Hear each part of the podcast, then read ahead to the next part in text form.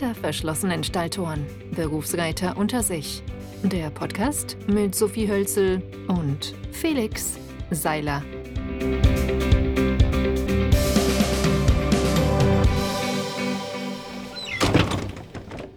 Hallo und herzlich willkommen zu unserer ersten Folge Hinter verschlossenen Stalltoren, Berufsreiter unter sich, der Podcast mit Felix und Sophie. Ich bin Felix. Ich bin die Sophie und von mir auch herzlich willkommen. So, heute zur ersten Folge haben wir uns schon mal ein spannendes Thema überlegt.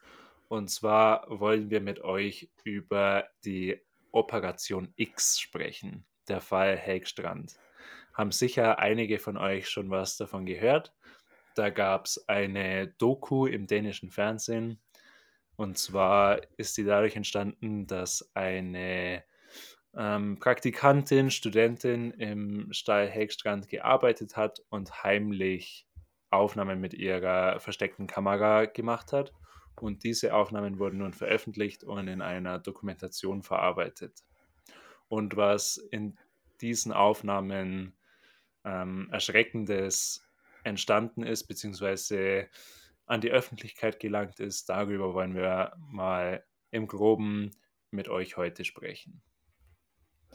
Ja, genau. Also gleich nochmal zum Anfang, warum wir das Thema aufgreifen. Also für mich ist ein Grund, dass ich mich als Berufsreiter dazu in der Pflicht sehe, ähm, das irgendwie zu adressieren. Ich finde, ich habe nicht das Privileg, das einfach äh, unter den Teppich zu kehren und totzuschweigen, wäre bequemer.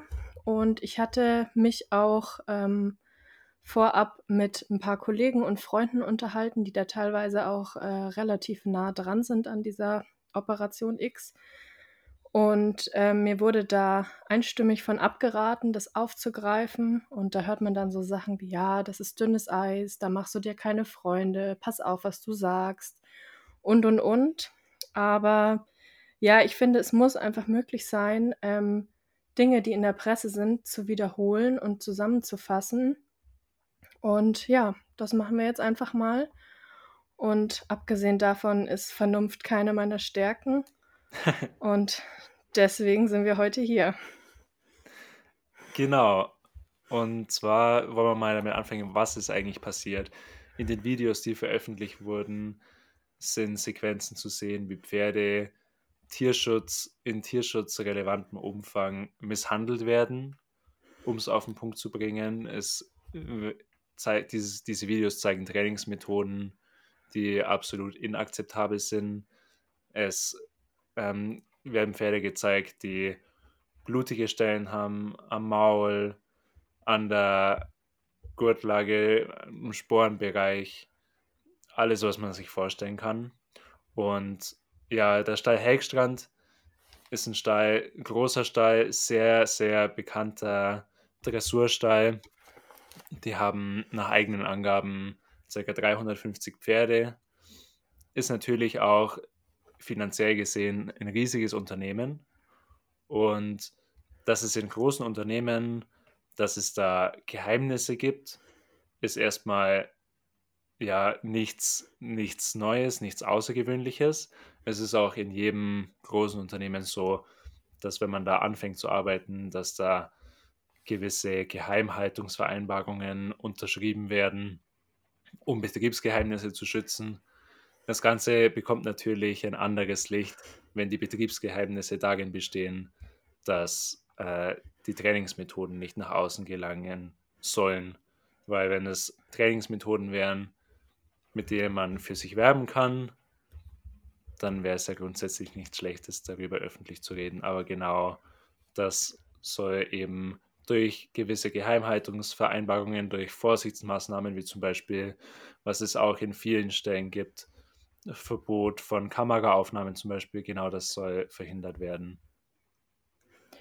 Ja, also die haben, glaube ich, soweit ich weiß, reiten die nur 350 Pferde jeden Tag. Also die haben insgesamt auch mit Fohlen und Aufzucht haben die noch wesentlich mehr Pferde. Okay.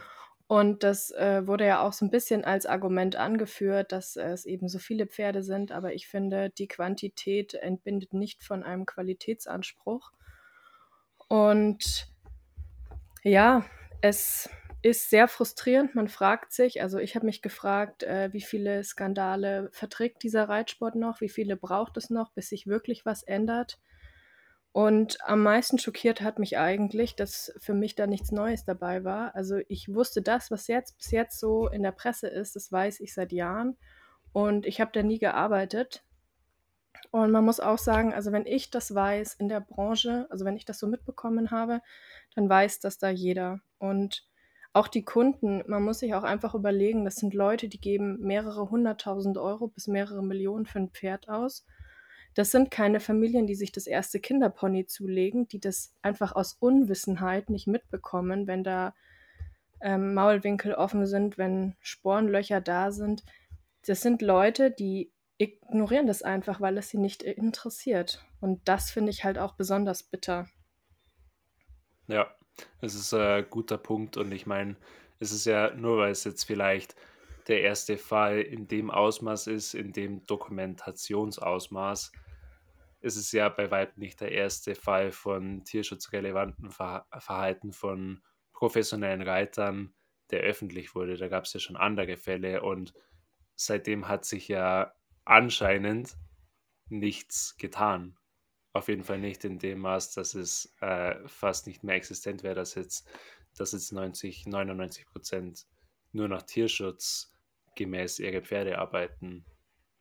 Und ja, das ist eben auch der öffentliche Fokus, wird durch solche Aufdeckungen, durch solche, durch solche Investigativarbeit, wird hoffentlich dann vermehrt immer noch auf genau das gelenkt. Ja, es ist nicht nur allgemein nicht der erste Skandal, sondern ist auch von Andreas Helgstrand selber nicht der erste Skandal. Also der hat da eine richtige Tierschutzhistorie und zwar im mhm. negativen Sinne. Und also wer das äh, weiß und sich dann noch wundert über das, was da jetzt rauskam, also da wundere ich mich dann tatsächlich. Also es ist einfach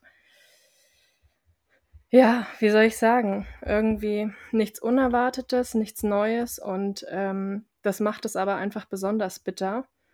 Und ähm, ich finde, es ist einfach, ähm, ja, meine Verantwortung und es hat auch was mit Rückgrat zu tun, dass man das mindestens mal einfach, ähm, ja, sich da Gedanken drüber macht und ähm, sich auch überlegt, was kann ich tun, um dem in irgendeinem Ansatz entgegenzuwirken. Und das ist auch genau das, was wir hier jetzt als Ziel haben. Wir wollen das konstruktiv gestalten. Wir wollen das jetzt nicht nacherzählen, sondern wir haben uns einfach überlegt, was können wir machen. Also wir sind alle Leute, die da relativ weit weg sind. Ich denke, keiner, der diesen Podcast hört, der hat da ein Pferd gekauft oder hätte es vorgehabt. Falls Vielleicht doch, dann investiert eure Millionen bitte woanders.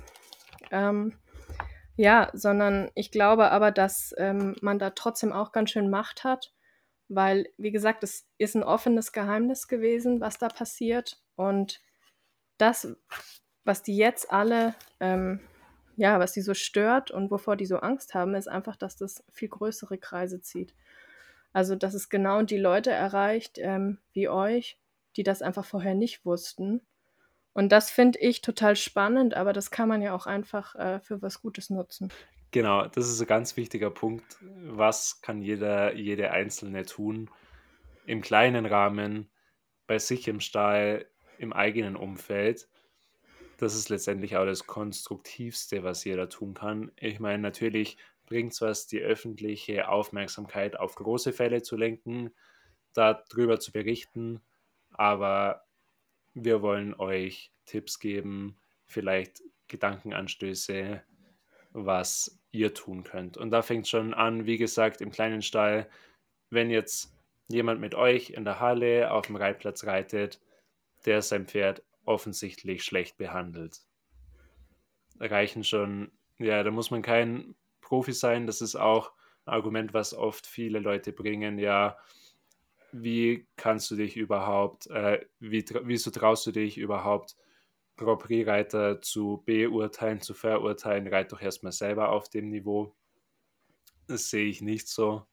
Und die Sophie sieht das auch nicht so, bin ich mir ganz sicher. Nee, die Sophie sieht das auch nicht so. Genau, weil es kann nämlich jeder schon im Kleinen anfangen. Es geht bei Tierschutz äh, gerechtem Reiten, bei tierschutzgerechtem Verhalten geht es oft um die, um die Basis, um die Grundsätze des Reitens, um die Grundsätze des Umgangs mit Pferden. Wenn wir jetzt mal aufs Reiten schauen, dann geht es um Takt, um Losgelassenheit, um Anlehnung. Das sind drei Dinge, die fast jeder Reiter auf jeden Fall beherrschen sollte und auch, wenn er sieht, beurteilen können sollte. Und genau das kann man auch ansprechen. Zum Beispiel, wenn man sieht, dass jemand mit euch in der Halle reitet, dessen Pferd offensichtlich lahm geht, derjenige trotzdem weiter reitet, dann sprecht einfach äh, den Reiter, die Reiterin darauf an, sagt, hey, ähm, ist dir aufgefallen, mir kommt es vor, wie wenn dein Pferd nicht ganz gerade geht. Äh, was sagst du dazu? Merkst du das oder ist dir das bewusst? Einfach Dinge ansprechen. Ihr müsst, oder ist vielleicht auch gut, wenn man es nicht direkt beurteilt oder verurteilt, aber einfach ansprechen. Das hilft oft schon sehr viel. Ja, auf jeden Fall. Ähm, es ist ja ein generelles Problem. Also solche Szenen sieht man in jedem Stall, ob das jetzt einfach ein kleiner Reitverein ist oder ein ähm, kleiner Verkaufsstall, Ausbildungsbetrieb. Ähm, also ich habe das mal mehr, mal weniger. Natürlich jetzt auch nicht so in der Dichte wie jetzt in dieser Dokumentation, aber ich kenne das eigentlich aus jedem Stall und ich glaube, das ist genau ein guter Punkt, um anzufangen, das Problem zu lösen, indem man einfach so von der Basis aus eine kleine Revolution startet und einfach ja deutlich macht, dass man äh, dafür keine Akzeptanz hat für dieses Thema. Und ich finde es auch ganz wichtig, es gibt keine neutrale Position. Also es gibt auch Leute, die sagen, ja, nee, ich reite nur mein Pferd, ich kümmere mich um meine Sachen, ich konzentriere mich auf das Positive. Ich finde, das unterstützt zwar passiv, aber dennoch einfach diese Machenschaften. Also neutral geht in dem Fall für mich nur, wenn man einfach ein ganz anderes Hobby hat und mit Pferden überhaupt nichts zu tun hat. Aber ansonsten ist es einfach unsere Pflicht, ja, jeder wie er kann in seinem Rahmen, aber sich da irgendwie gegen auszusprechen.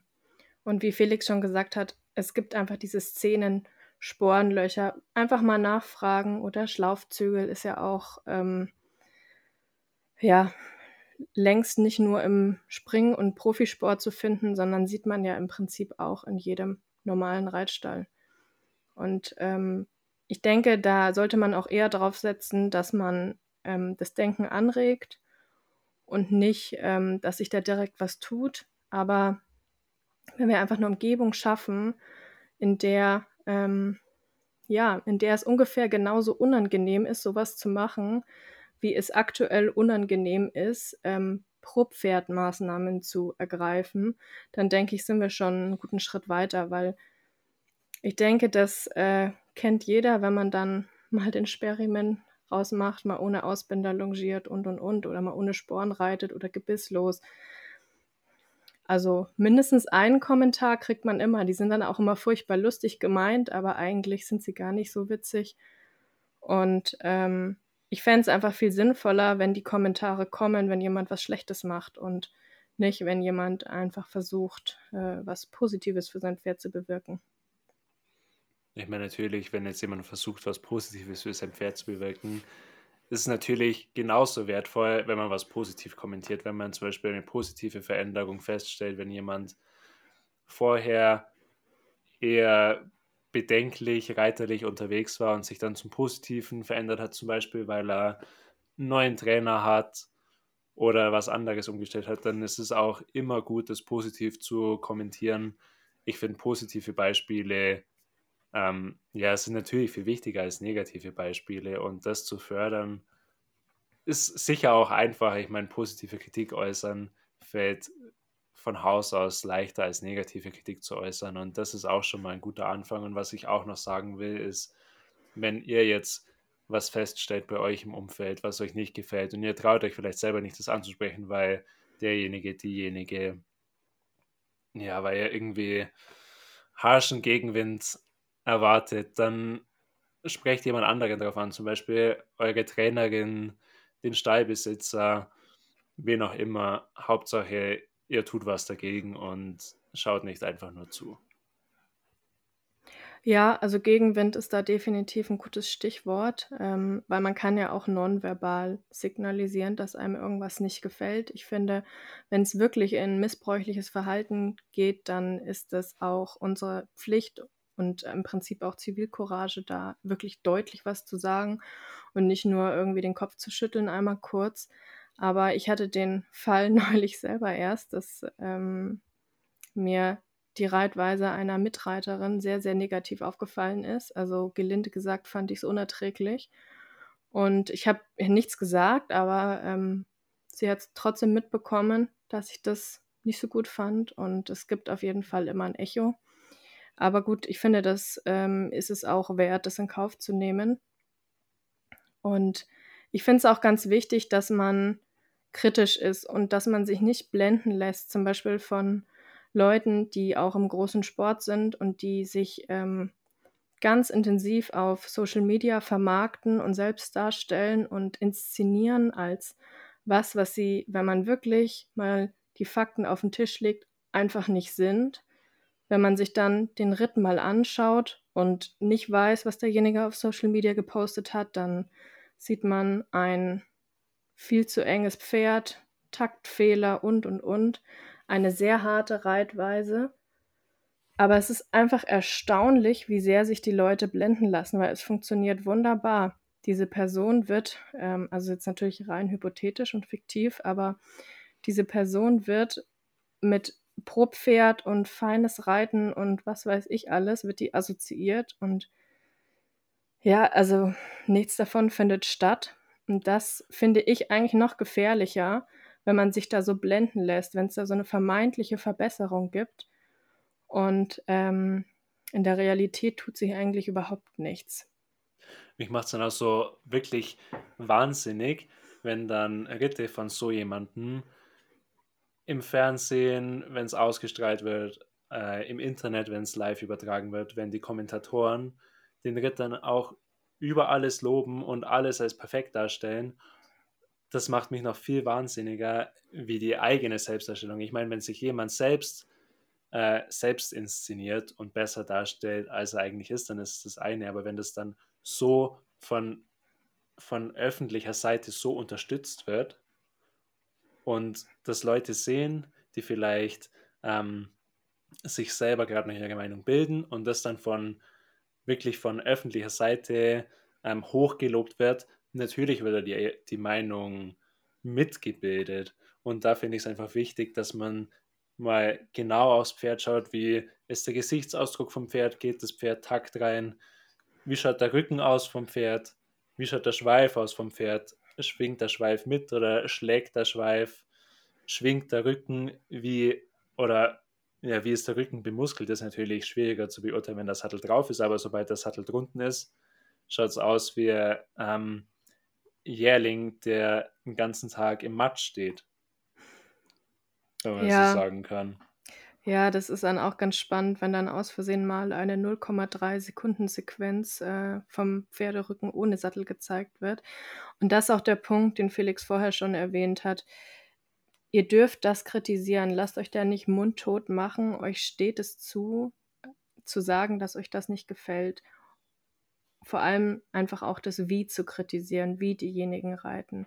Weil es geht auch gar nicht darum, ob da jetzt irgendwie die Piaffe besonders gut ist oder nicht, das ist ähm, egal, sondern es geht einfach darum, wie derjenige reitet und da reicht auch der gesunde Menschenverstand. Da muss man nicht irgendwie wunder was reiten oder sein. Das ist auch ganz spannend. Das sehen oft die Personen, die dann vielleicht ähm, aus der Familie mal zum Zuschauen mit aufs Turnier fahren, die eigentlich mit Pferden gar nichts zu tun haben, die sehen das oft am klarsten, weil die einfach nicht so geblendet sind, nicht unter so vielen Einflüssen stehen. Ich möchte mich da ja gar nicht ausnehmen. Aber ähm, ich finde, das ist ein ganz bedenklicher Trend und das geht in die völlig falsche Richtung, weil aktuell erzählen wir eigentlich nur, dass es besser läuft, dass irgendwas besser gemacht wird und es wird eigentlich überhaupt nichts besser gemacht. Ich finde es auch ganz interessant, dass sich jetzt alle Leute, die da irgendwie geschäftlich äh, mit zu tun hatten, dass die sich jetzt so kunstvoll distanzieren und davon nichts gewusst haben wollen. Also bitte, bitte, bitte glaubt denen das nicht. Das ist totaler Quatsch. Ich meine, was sollen sie jetzt auch sonst sagen? Aber es ist einfach nicht wahr. Also, wenn ich das mitbekommen habe, dann haben die das definitiv auch mitbekommen. Und es ist auch deren Aufgabe, sowas äh, sicherzustellen. Ja, sehe ich ganz genauso.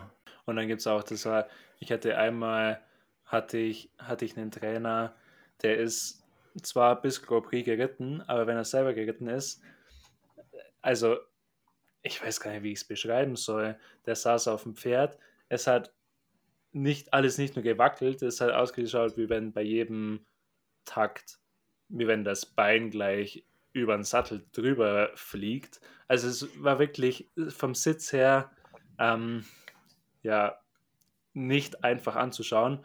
Ist zwar Coupé geritten, aber das heißt nicht, dass die Basisausbildung stimmt. Und wie soll jemand, der so wenig, selbst so wenig Wert auf Basisausbildung legt, wieso, wie, wie soll er dann bitte seinen Schülern, seinen Schülerinnen ordentliches, pferdegerechtes Reiten vermitteln können? Ich bin dann selber trotzdem, äh, ab und zu habe ich dann bei ihm trainiert, aber ja, ich meine, das ist dann das andere. Man kann sich dann auch von jedem Trainer, auch wenn man nicht zu 100% überzeugt ist, manchmal ist man auch eingeschränkt in der Trainerauswahl, weil zum Beispiel es gibt nicht in jedem Stall, kann man nicht aus einem Pool von 20 verschiedenen Trainern schöpfen und sich den perfekten Trainer aussuchen. Da muss man manchmal Abstriche machen, auf jeden Fall. Man kann auch bei Trainern reiten, von denen man nicht 100% überzeugt ist und dann einfach die Dinge aus dem Training rausziehen, die für einen selber ähm, nützlich sind, die einen weiterbringen, aber es ist natürlich schwierig. Und da finde ich zum Beispiel, wenn wir jetzt bei der Trainerwahl bleiben, finde ich zum Beispiel Lehrgänge eine super Sache, wo man einfach, wenn man jetzt nicht die Möglichkeit hat, regelmäßig bei einem guten Trainer zu trainieren, dass man dann ab und zu, keine Ahnung, alle zwei Monate, alle drei Monate auf einen Lehrgang zu einem guten Trainer fährt, wo man wirklich viel rausziehen kann. Oder andere tolle Möglichkeit, Online-Reitunterricht. Es gibt tolle Reitlehrer, die zum Beispiel Online-Reitunterricht anbieten. Sophie, du machst das auch, gell? Ja, das ähm, war eine gute, ja, soll ich sagen, ein, ein gutes Ergebnis von Corona, dass ähm, da dann die technischen Möglichkeiten auch genutzt werden. Und da hat man einfach wirklich, ja, im Prinzip weltweit freie Trainerwahl. Und es gibt eigentlich auch in jedem Stall eine Möglichkeit, um das technisch umzusetzen muss man sich natürlich mit auseinandersetzen. Und zu dem, was du vorher noch gesagt hast, ähm, ich glaube auch, ich weiß, welchen Trainer du meinst. Nee, aber nee, ich okay, nicht. ich weiß es nicht. ähm, ist auch ganz spannend. Also es wird so viel gelogen, was die Leute über ihre Qualifikationen erzählen. Dass, also man wundert sich nur, weil man kann ja heute auch alles nachschauen.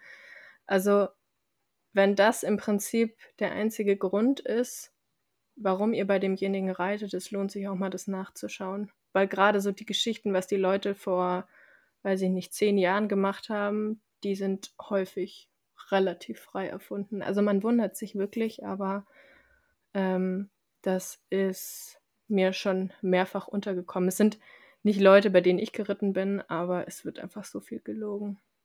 Auch ganz verrückt. Ja, auf jeden Fall. Und ich meine natürlich, wenn man sich jetzt als Trainer seine, seine Dienste anbietet, natürlich erzählt man dann nur von seinen Erfolgen. Ist ja nicht nur beim Trainer so, ist auch beim Pferdekauf genau das Gleiche. Nur weil ein Pferd einmal ähm, M-Dressur platziert ist, es kann natürlich auch heißen, dass das Pferd 100 Mal auf dem Turnier war, M-Dressur gegangen ist und äh, eine 5,0 bekommen hat. Und genauso ist es beim, bei der, beim Trainer genauso, oder? Ja, wobei ich meine jetzt wirklich äh, gelogen im Sinne von gelogen. Also dann Okay. äh, kommen dann so Sachen, ja, ich bin mal in Grand Prix reingeritten, wo ich mir denke, was ist denn reingeritten? Und da braucht man auch eine Leistungsklasse für, die du nicht hast. Also, ja, also Ich meine, ich habe auch schon mal beim, ich habe schon mal beim Grand Prix abgeäpfelt. Das reicht eigentlich auch, oder? Das ist auch eine Qualifikation, Felix. Würde ich in meinem Lebenslauf ergänzen.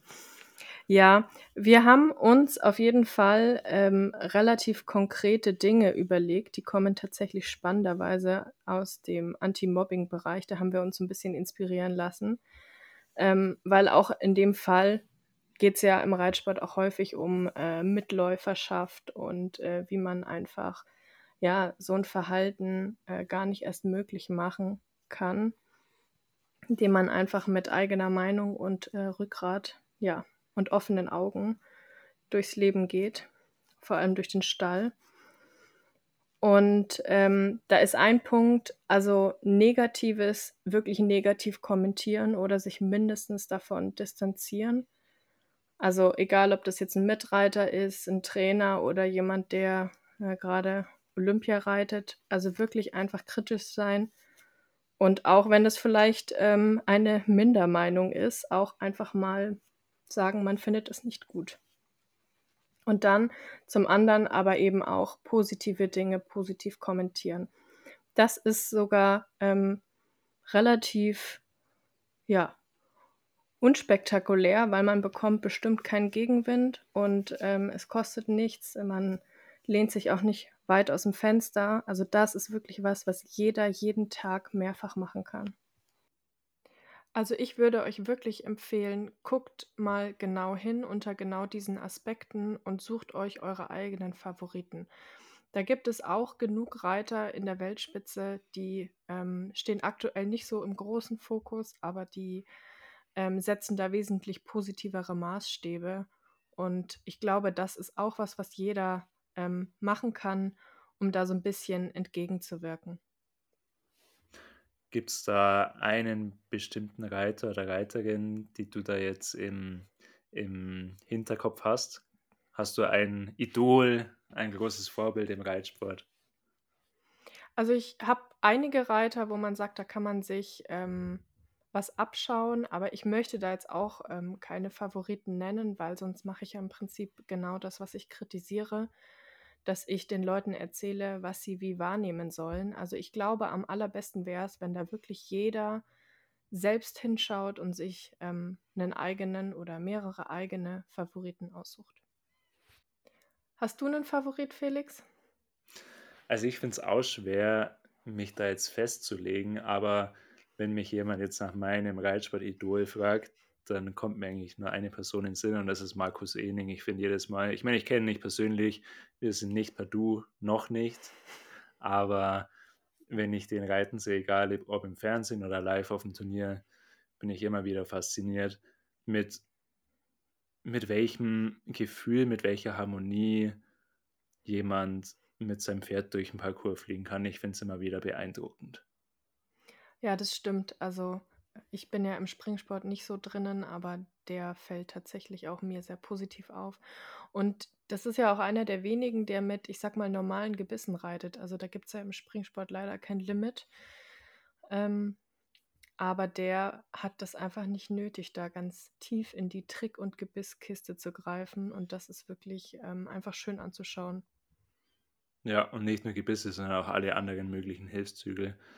Der reitet wenn es irgendwie geht, so wie ich das von außen beurteilen kann, immer mit Sattel und normaler Trense und das war es ohne riesen Vorderzeug oder sonst irgendwas. Das finde ich echt beeindruckend und wie gesagt, schön anzuschauen und ich würde mir wünschen, dass es nur solche Ritte auf dem Turnier geben würde. Aber ja, das Ja, das wäre toll. Was ich mir auch noch notiert habe, woran kann man sich orientieren? Es gibt viel gute, seriöse Literatur, um mal ein Beispiel zu nennen, was wahrscheinlich naheliegend ist, ich sage es trotzdem. Die Deutsche Reiterliche Vereinigung, die FN, macht sicher auch nicht 100% alles richtig, aber es gibt zum Beispiel die Richtlinien für Reiten und Fahren, sind viele, viele, viele Jahre alt, ich glaube sogar über 100 Jahre alt. Da stehen Dinge drin, die haben immer noch ihre Berechtigung, sind eine super Orientierung sind äh, angelehnt an pferdegerechte Ausbildung. Wenn man sich daran orientiert, dann macht man schon sehr, sehr, sehr viel richtig. Dann braucht man nicht viel andere Quellen, um sein Pferd und sich selber pferdegerecht ausbilden zu können. Und es ist auch ein guter Anhaltspunkt für Trainer. Wenn sich ein Trainer an den Richtlinien der FN orientiert, kann auch gute Ausbildung von euch gewährleisten, meiner Meinung nach. Natürlich ähm, gibt es auch noch Verbesserungsbedarf, will ich jetzt gar nicht näher darauf eingehen, aber es ist auf jeden Fall schon mal ein guter Grundstock, wo ihr sicher sein könnt, das ist seriös. Das haben Experten entwickelt, die viel Erfahrung auf dem Gebiet haben. Und ja, genau. Ja, absolut, das sehe ich genauso. Also das Problem der FN, finde ich, ist eigentlich nicht, dass ähm, die, das Wissen nicht stimmt oder die Theorien nicht stimmen, sondern es ist einfach, dass man sich zu wenig dran hält und auch, dass es äh, gerade auf Reitsportveranstaltungen einfach zu wenig durchgesetzt wird. Das ähm, ist zum Beispiel ein Kritikpunkt, den ich an der FN habe, dass sie es einfach nicht äh, konsequent genug durchsetzen. Was man aber auch sagen muss, also ähm, ich unterschreibe im Prinzip fast jeden Kritikpunkt, aber vieles, äh, da ist auch die FN gar nicht für zuständig, sondern die FEI, das ist einfach so der internationale Dachverband für den Turniersport. Also da hat die FN gar keine Handhabe. Aber trotzdem könnte man auch ähm, inlands einfach mit gutem Beispiel vorangehen. Und wir sind ja auch in den meisten Disziplinen absolute Weltspitze. Und da denke ich, könnten wir auch als Land einen positiven Trend setzen. Ein anderer Punkt ist zum Beispiel auch einfach mal ohne Ausbinder longieren. Wenn jemand komische Fragen dazu hat, dann sagt er einfach, das Pferd hat heute frei, das joggt nur oder einfach am Kappzaum longieren. Also ja, wir sagen es einfach direkt dazu, weil aus Erfahrung ähm, die komischen Kommentare werden kommen. Oder genauso wie Nasenriemen und Sperrriemen. Einfach mal spaßeshalber ein Loch weiterstellen. Und wenn gerade beim Nasenriemen, wenn man keine negative Veränderung bemerkt, dann einfach nächste Woche nochmal ein Loch und dann guckt ihr mal, was passiert. Also ich habe den Test wirklich selber gemacht, auch in einem Stall, wo ich gearbeitet habe, wo die Nasenriemen wirklich zu im Sinne von zu waren. Ich habe die einfach mal locker gemacht. Also für meinen heutigen Geschmack immer noch nicht locker genug. Und die Pferde liefen alle ausnahmslos besser. Es hat keins mit der Zunge rumgespielt oder all diese Geschichten, die einem immer erzählt werden, warum man das so zumachen sollte, sondern die liefen alle besser, die waren alle viel weicher im Maul. Wenn ihr euch wundert, warum euer Pferd vorne so fest ist, vielleicht einfach mal alles ein bisschen aufmachen und gucken, was passiert. Dann zum Sperrriemen, wenn ihr das Gefühl habt, wenn ihr den jetzt noch lockerer macht, dann ähm, verliert ihr den oder dann rutscht der übers Kinn drüber, dann lasst ihn einfach ganz weg. Das äh, wäre auch eine gute Maßnahme. Das Witzige ist, die meisten, die Sperrriemen und Nasenriemen richtig festziehen, die haben den Kehlriemen so locker, dass er eigentlich gar keinen Sinn hat. Ich meine, der Sinn vom Kehlriemen ist ja, dass das Reithalfter nicht über die Ohren gezogen werden kann. Und die meisten haben den Kehlriemen so locker, dass das Reithalfter praktisch von alleine runterfällt im Fall der Fälle. Wahrscheinlich wird das durch einen festen Nasenriemen verhindert, kann sein. Aber da mal äh, anzusetzen und mal wirklich wieder Richtlinien für Reiten und Fahren steht das alles drin, wie fest bzw. locker die einzelnen Riemen geschnallt werden sollen. Einfach mal da reinlesen, sich daran orientieren und einfach mal ausprobieren. Wie Sophie, wie du schon gesagt hast, einfach mal lockerer machen und schauen, was passiert. Es gibt natürlich immer wieder das Argument zum Beispiel, wenn der Nasenriemen zu locker ist, dann macht das Pferd das Maul auf es liegt nicht daran, dass der Nasenriemen zu locker ist, wenn das Pferd das Maul aufmacht. Das hat andere Gründe. Es liegt am Reiten und nicht am Nasenriemen. Ja, genau, auch Sperrriemen. Wenn ein Pferd sperrt, dann einfach weniger ziehen. Wär, also ist noch ja. effektiver als der Sperrriemen tatsächlich. Also, ähm, ja, da kursieren auch alle möglichen wilden Geschichten. Also mein absoluter Alltime Favorite ist ein, ähm, eine Trense muss genauso verschnallt sein wie ein guter Schuh, so fest, dass es nicht scheuert. Und ähm, ich frage mich dann immer, ob die Leute ihren Helm auch so fest zumachen. Oder ich denke, jeder kennt die Kopfschmerzen von einer Sonnenbrille, die so ein bisschen drückt. Wie schnell und wie einfach das geht und wie wenig die auch nur drücken muss dafür. Und ja, die Leute machen das wahrscheinlich dann auch alles fester. Ja, ich meine, ich bin jetzt nicht so im Dressurreiten drin, aber ich habe auch schon gehört von äh, ja, teils seriösen Quellen, dass bei der Kandare der Nasenriemen fester zugeschnallt werden muss als bei der Trense, weil es gibt ja keinen Sperrriemen. Ja, haha. Also, ähm, müssen überhaupt nicht und, äh, Zwei-Finger-Regel, ähm, die müssen Gilt übrigens genauso. locker ja, die müssen übrigens locker reinpassen und aufgestellt und nicht flach und am Nasenrücken und nicht an der Seite. Aber gut, ich denke, jeder, der da, äh, sich für interessiert, der findet die Information und jeder, der Ausreden finden will, der findet Ausreden. Ähm, ja, es ist auch nichts Unübliches, dass einfach zu Hause an der Kandare noch, äh, 'n Sperrriemen dran gemacht wird. Dann gibt's extra so was, dass man das am Nasenriemen noch nachträglich befestigen kann. Am Turnier Gott sei Dank nicht erlaubt. Ja, und, ähm, dasselbe Spiel halt mit 2 Gebissen wie mit einem. Einfach, äh, wenn das Pferd sperrt, einfach nicht so viel ziehen. Ja. Dann sperrt es nicht mehr.